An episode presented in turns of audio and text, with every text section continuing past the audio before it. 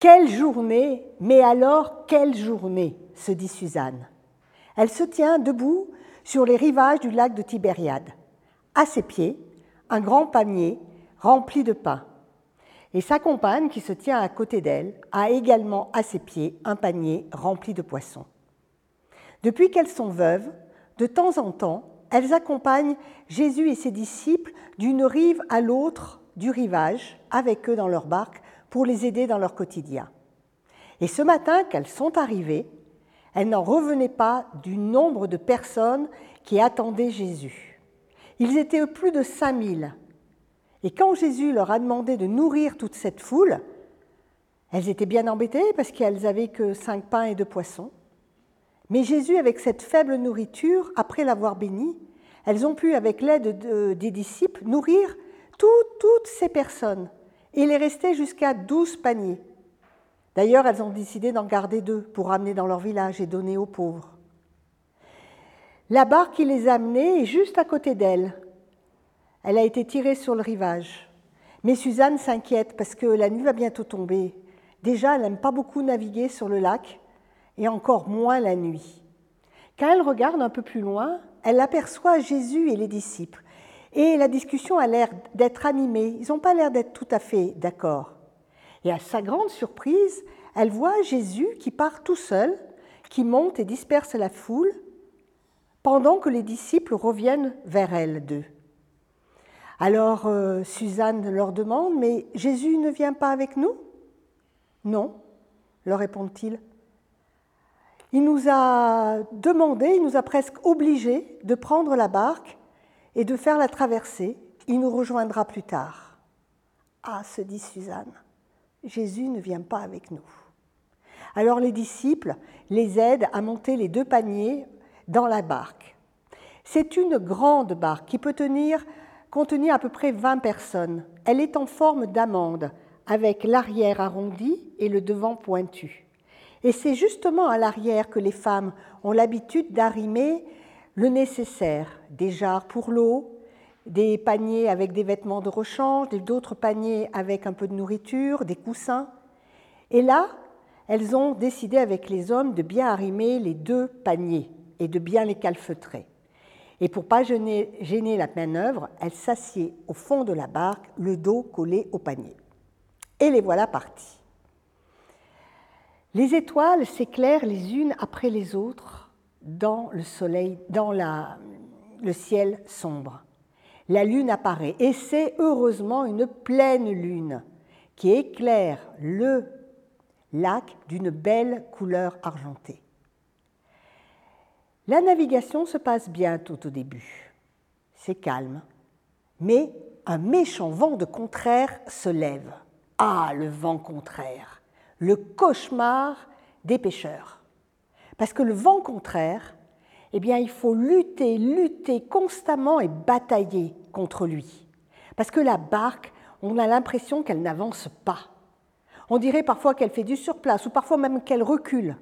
Et pour la tenir dans la bonne direction, il faut lutter constamment. Et là, c'est le vent qui mugit autour d'elle en faisant un drôle de bruit et les vagues qui claquent et qui font craquer le bois de la barque. Et la barque se lève et la barque redescend. Et la barque se lève et la barque redescend. Et encore elle se lève et encore elle redescend. Et l'estomac de Suzanne, eh ben, il se lève et il redescend, il fait de la même chose. Et à un moment donné, elle n'en peut plus. Elle est obligée de se lever et de courir vers le bord du bateau où elle s'accroche pour respirer un peu d'air. Et c'est à ce moment-là qu'en regardant l'horizon, un peu plus loin vers l'arrière, éclairée par la lune, elle voit une forme qui s'approche de la barque. Une forme qu'elle ne reconnaît pas. C'est pas un bateau, ça elle en est sûre. Mais qu'est-ce que c'est? Elle écarquille les yeux, elle regarde, quand soudain un gros nuage noir passe devant la lune et plus de lumière. C'est l'obscurité complète. Elle ne voit plus rien.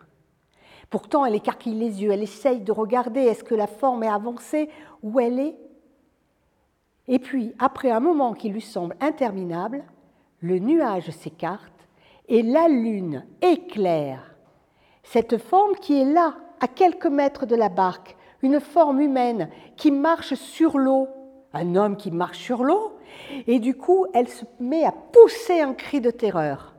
Les hommes qui ont vu aussi cette forme crient, et il y en a même un qui dit, mais c'est un fantôme. Et de cet homme qui marche, une voix qu'elle reconnaît dit, N'ayez crainte, c'est moi, courage. Mais oui, se dit Suzanne, je reconnais la voix, c'est Jésus. Mais comment Jésus? Pierre s'est approché d'elle et avec une voix forte il dit, Seigneur, si c'est bien toi, ordonne-moi de venir vers toi sur l'eau. Et Jésus répond, Viens. Pierre enjambe le bord du bateau. Il a son regard posé directement dans le regard de Jésus. Il ne le quitte pas, regard sur regard. Et il pose un premier Et sans quitter les yeux de Jésus, il fait un deuxième pas, un troisième pas, un quatrième pas. Il est à quelques pas de Jésus quand soudain une bourrasque un peu plus violente que les autres le fait vaciller. Et là, il quitte des yeux Jésus, plonge vers le bas, vers les eaux sombres, glaciales, terrifiantes du lac. Et c'est comme si deux mains glacées le prenaient par les chevilles et le tiraient inexorablement vers les abîmes profonds du lac. Et la Pierre, terrifié, crie Jésus, sauve-moi Jésus fait les deux pas qui le séparent, le prend par le bras et le soulève. Et c'est un Pierre dégoulinant, frigorifié, qui s'accroche à Jésus. Et celui-ci lui dit, Pierre, pourquoi as-tu douté, homme de peu de foi? Et Pierre, accroché à Jésus et Jésus tenant Pierre, reviennent vers la barque en marchant. Les disciples se sont vite approchés. Ils aident d'abord Pierre à remonter dans la barque, puis ensuite Jésus. Et dès que Jésus a posé ses deux pieds dans la barque, plus de vent, silence. Les eaux du lac sont aussi calmes et limpides qu'un miroir. Silence. Tous se prosternent et disent, Tu es vraiment le Fils de Dieu. Silence.